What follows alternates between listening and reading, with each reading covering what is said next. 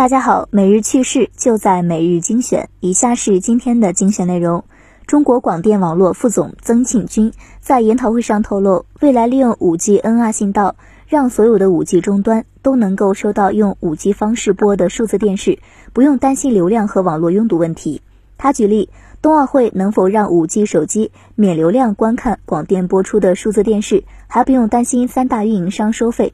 在极微网看来，要知道天下没有白吃的午餐，免费的往往都是最贵的。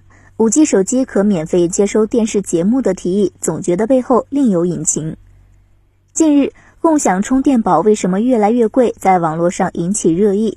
有消费者表示，自己充了五十分钟，花了六块钱，以前一小时才两三块钱。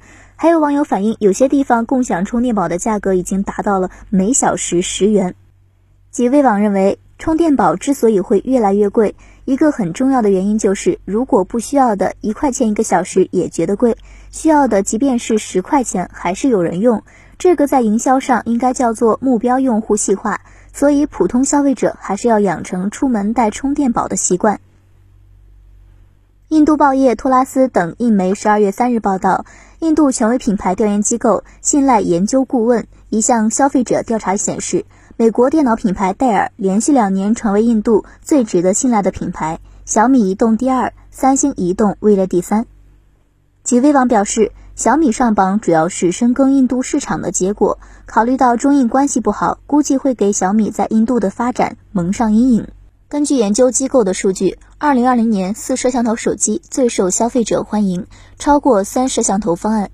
即便是在低价位的智能手机中，四摄也比较常见。在极微网看来，手机厂商爱生产四摄手机，使得消费者没有更多的选择。如果一个摄像头能够囊括所有的拍照功能，消费者还是乐意选择摄像头少的手机。不少 iOS 游戏开发者反映，苹果再次发布了通知邮件，要求中国区的游戏开发商在后台提交版号信息。邮件内容显示，十二月三十一日之后未按照要求提交的游戏将无法在中国区的 App Store 上提供，直到提交游戏版号。